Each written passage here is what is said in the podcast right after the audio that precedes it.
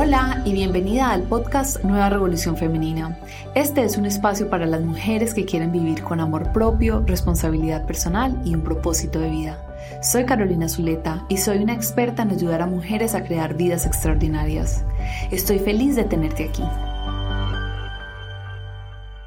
Hola y bienvenidos al episodio número 9 del podcast Nueva Revolución Femenina. Estoy feliz de estar con todos ustedes aquí. Hoy les traigo un tema que me encanta, es algo que aprendí hace 10 o 11 años y me cambió la vida y es algo que continúo practicando todos los días y es cómo volver a reclamar nuestro poder personal. Para empezar, quiero contarles la historia de un señor que me inspiró. Es más, hace unos meses me preguntaron cuál era mi libro favorito y el libro que él escribió es definitivamente yo creo que el libro que más me ha impactado. El libro se llama Un hombre en busca de sentido y es escrito por Viktor Frankl. Entonces, para contarles un poco de la historia, Viktor Frankl era un psiquiatra, él era judío, vivía en Alemania y cuando empezó toda la guerra contra los judíos, se los llevaron a un campo de concentración llamado Auschwitz con su esposa y sus papás. En un par de días perdió todo, su libertad, su familia porque lo separaron de la familia, su, su trabajo que era algo que lo apasionaba tanto, sus pertenencias, su casa, todas las cosas que él tenía y básicamente se vio enfrentado yo creo que a una de las pruebas más horribles que, que ha existido en la historia y es vivir dentro de un campo de concentración.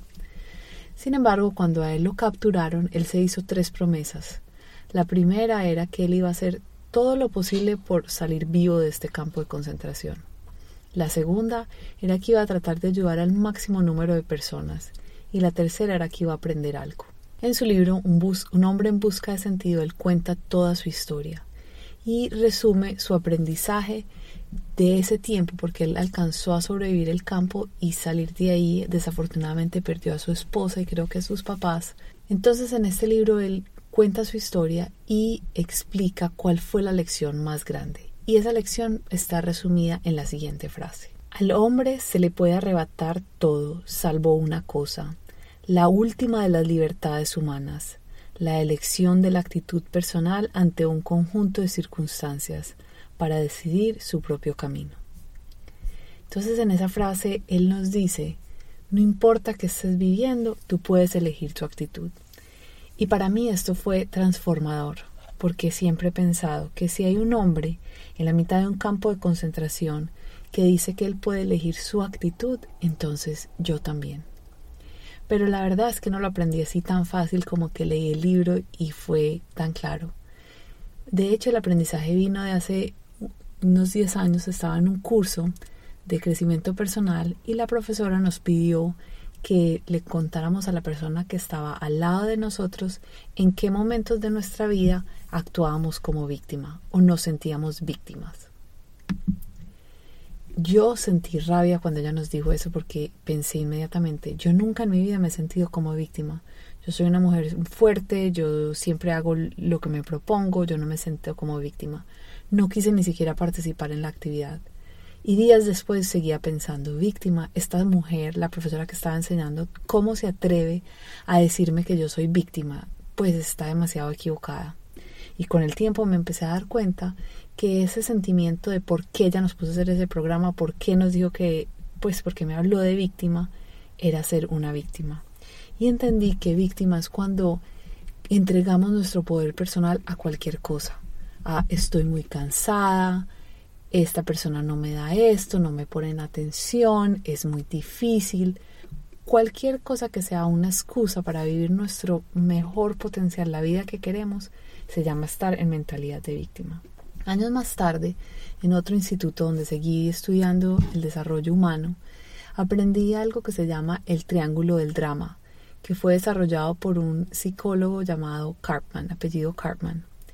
Y en el triángulo del drama él explica que todos los seres humanos caemos en drama permanentemente. Y en drama es caer en algún tipo de sentirnos víctima. Y él habla de tres formas específicas que lo hacemos. La primera la llama el perseguidor, que es cuando nos sentimos con rabia. Es que está, empezamos a acusar a otros, usted está mal, usted está equivocado, y en vez de estar mirando cuál es nuestra parte, estamos apuntando el dedo a todos los demás. El segundo papel en el triángulo del drama es el de víctima, el de pobrecito yo. A mí todo esto que me pasa, a mí nadie me ayuda, a mí esto siempre me queda difícil. Y el tercero es el del el que rescata, que es el, bueno, como nadie lo va a hacer, entonces yo voy a solucionar las cosas, entonces yo soy el que tengo que intervenir, entonces yo soy el que tengo que hacer que esos dos no se vayan a matar. Todos caemos en este triángulo todo el tiempo. Por ejemplo, para mí, en este proceso de convertirme en mamá, algo que me he dado cuenta que caigo mucho en drama es con respecto al cansancio. Y es verdad que sí he estado muy cansada porque mi hija todavía no está durmiendo a través de la noche y cuidar a un bebé requiere mucha energía y además montar una empresa, mantener mi casa y demás. Pero muchas veces veo que ese, ese se me vuelve como, no, es que ya no puedo más del cansancio en vez de tomar armas en el asunto y decir, bueno, mi esposo, a mis papás, tengo mucha gente que me está dispuesta a ayudarme, cuiden a mi hija que necesito hacer una siesta. Pero entonces, ¿por qué caemos en víctima? Y mientras están oyendo esto, creo que sería muy bueno que empiecen a pensar en qué áreas de su vida ustedes caen en este triángulo del drama. Y la razón por la que lo hacemos es porque es una manera equivocada de tratar de satisfacer nuestras necesidades. Nuestras necesidades de ser vistos, escuchados, comprendidos, de descansar, de cuidarnos a nosotros mismos. Cuando caemos en el drama no le estamos mostrando a los otros quién realmente somos, no estamos mostrando realmente cómo nos sentimos o qué queremos o qué necesitamos, sino que estamos simplemente sintiendo lástima por nosotros, esperando que alguien nos vea, esperando que alguien nos rescate. Entonces, si miramos en cada una de estas tres posiciones del triángulo del drama, les voy a explicar por qué son aunque parece que el perseguidor tuviera poder, porque es el que está gritando, también es una víctima.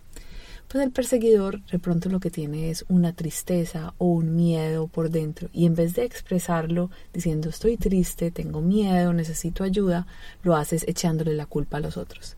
Esto lo podemos ver en los niños que son bullying, que hacen bullying a otros, inclusive en los adultos. Los estudios lo que han mostrado es que los bullying son los que más sufrimiento tienen, más tristeza, más dolor están cargando. Y para los seres humanos es mucho más fácil acusar a otros y maltratar a otros que sentir nuestro propio dolor. Entonces, por eso somos víctimas, somos víctimas de nuestro propio dolor cuando estamos actuando como un perseguidor. Otro, por ejemplo, en la posición del que rescata, el que esto es algo que yo he practicado mucho, bueno, entonces a mí me toca hacerlo, porque nadie lo hace. Tú eres, tú estás cayendo en la posición de víctima en rescate si eres, te sientes que tú siempre estás ayudando a todo el mundo, estás ahí para todo el mundo, pero que nadie te cuida a ti y es víctima porque sí, muy lindo que estás ayudando a la gente, pero secretamente tú no le estás diciendo yo necesito ayuda también, yo necesito atención también, yo quiero que me des las gracias por lo que hice, sino es un poco el, ay, no, es que yo siempre le ayudo y no me dice nada, nadie no me devuelven, no me entregan y uno se siente mal. Eso es estar en posición de víctima. Y por último, pues la víctima, obvio, es la más obvia que es pobrecita yo, nadie me ayuda, todo me toca hacerlo a mí, me siento muy sola, cierto que también todos o nos hemos visto en esa posición o caemos en, en, esa posición. Entonces vayan pensando en cuál de estas tres posiciones ustedes caen más a menudo. Es probable que las hagan todas porque es parte de la naturaleza humana, pero probablemente hay una o dos posiciones en las que eh, van ustedes más. Es más, hay veces ni siquiera uno tiene que tener este drama con otras personas. Uno lo puede ver que el esposo es el perseguidor y yo soy la víctima y entonces la hija es la que nos rescata o algo así. Pero también a veces pasa dentro de nuestra cabeza. Dentro tenemos un perseguidor, una víctima, un rescatador, todos jugando dentro de nuestra cabeza a través de los pensamientos. También vemos a veces este triángulo del drama en empresas. Yo he visto que son el equipo de ventas no cumple sus metas de ventas, entonces le dice al de mercadeo no me trajo suficientes clientes y el de mercadeo dice no es que el producto no estaba listo y todos se apuntan y se echan la culpa en vez de tomar responsabilidad. El problema de estar en el triángulo del drama es que nada cambia. Lo que han mostrado en em, estudios en empresas es que cuando una empresa está en drama hay un 80% de probabilidad que nada vaya a cambiar, que todo se va a quedar igual. Versus cuando hay, cada equipo está tomando responsabilidad, mirando qué es lo que ellos hicieron o les faltó por hacer, hay 80% de probabilidad que la empresa va a cambiar y va a seguir adelante. Y esto también estoy segura pasa en nuestras vidas. Nadie nos puede quitar nuestro poder. Nadie nos puede obligar a sentirnos víctima. Y ahí es donde viene Víctor Frankl. Esa capacidad que tenemos, la última libertad de los seres humanos, de elegir nuestra actitud, es la que nos enseña que no importa qué pase, yo puedo tener mi poder personal. Nadie me lo puede quitar. Y entonces este es el aprendizaje que les compartí al principio de este episodio que me transformó la vida. Nadie me puede quitar mi poder personal.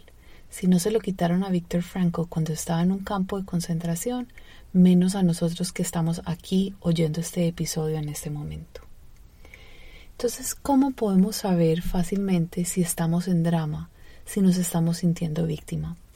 Pues si en algún momento tú le estás echando la culpa a otros, estás justificando tus acciones o te estás echando la culpa a ti sintiéndote avergonzado, estás en drama. Y esa última parte, echarte la culpa a ti, es normal que cuando hacemos algo que va en contra de nuestros valores, ofendemos a alguien, nos sentamos un poco mal. Pero hay una diferencia entre sentirnos un poco culpables y sentirnos avergonzados. Avergonzados es no quiero ni salir de la casa, me voy a esconder, soy lo peor.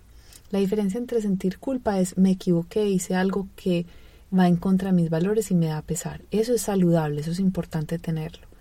Y la vergüenza es yo soy una persona desechable, no valgo la pena, pues soy lo peor. Ahí es esa vergüenza significa que estamos en drama. Entonces, hoy lo que les con los que los quiero dejar es ofreciéndoles unos pasos para que corten el triángulo del drama, reclamen su poder y así puedan construir las vidas que cada uno de ustedes quiere. Entonces hay cinco, cinco o seis pasos para reclamar nuestro poder. El primero es observar en el momento en el que estoy en drama. Entonces estar poniendo mucha atención cuando estoy culpando a otros o a circunstancias, al clima, a la mala suerte, a los astros, a lo que sea. Segundo, cuando estoy justificando mis acciones. Ah, yo lo hice porque, pero es que porque no me dijiste, eso significa que estoy en drama. O tercero, me estoy sintiendo avergonzado. Entonces, el primer paso es simplemente observar identificar en qué posición estoy. ¿Soy la víctima, soy el que rescata o soy el que persigue? El segundo es tener mucha compasión con nosotros mismos, porque estar en drama y estar en víctima es simplemente parte de ser un ser humano. Entonces no se trata de juzgarnos y maltratarnos, es simplemente observar, decir, ok, estoy en esto y voy a salir. Y ahí viene el tercer paso, que es tomar la decisión que no voy a seguir en drama, y empezar a asumir responsabilidad. Y la manera de asumir responsabilidad es haciéndote una pregunta, ¿qué es lo que quiero en este momento? Estoy muy cansada, entonces quiero descansar. Esta persona me está maltratando, me dijo esto, entonces quiero que me respete, quiero que me hable bien. O en el trabajo nunca me dan oportunidades, no puedo progresar. Entonces, ¿qué es lo que quiero? Que me den oportunidades, que reconozcan lo que yo hago. Lo segundo es empezar a observar un poco esa historia que nos estamos contando. Entonces, algo que me ha pasado a mí es, por ejemplo, mi esposo y yo cocinamos, él lava los platos y después veo que dejo un vaso sin lavar. Y yo siento como, bueno, es que era mi vaso, entonces no quiso lavar mi vaso, porque entonces piensa que yo ahora lo tengo que hacer, pero por... y me invento toda una historia y empiezo a estar brava con él. Entonces, eso sé que empiezo a estar en drama. Entonces, una herramienta es cuestionar esa historia yo estoy culpando a esta persona, estoy justificando mis acciones porque cuál es la historia que me estoy contando. Y esa historia es verdad. ¿Qué partes de esa historia son verdad? Entonces, en el ejemplo de mi esposo que no lavó el vaso, yo puedo decir, de verdad estoy segura que no lo lavó porque no me quiso ayudar, de pronto simplemente no lo vio, o de pronto está pensando que lo va a utilizar en un ratico.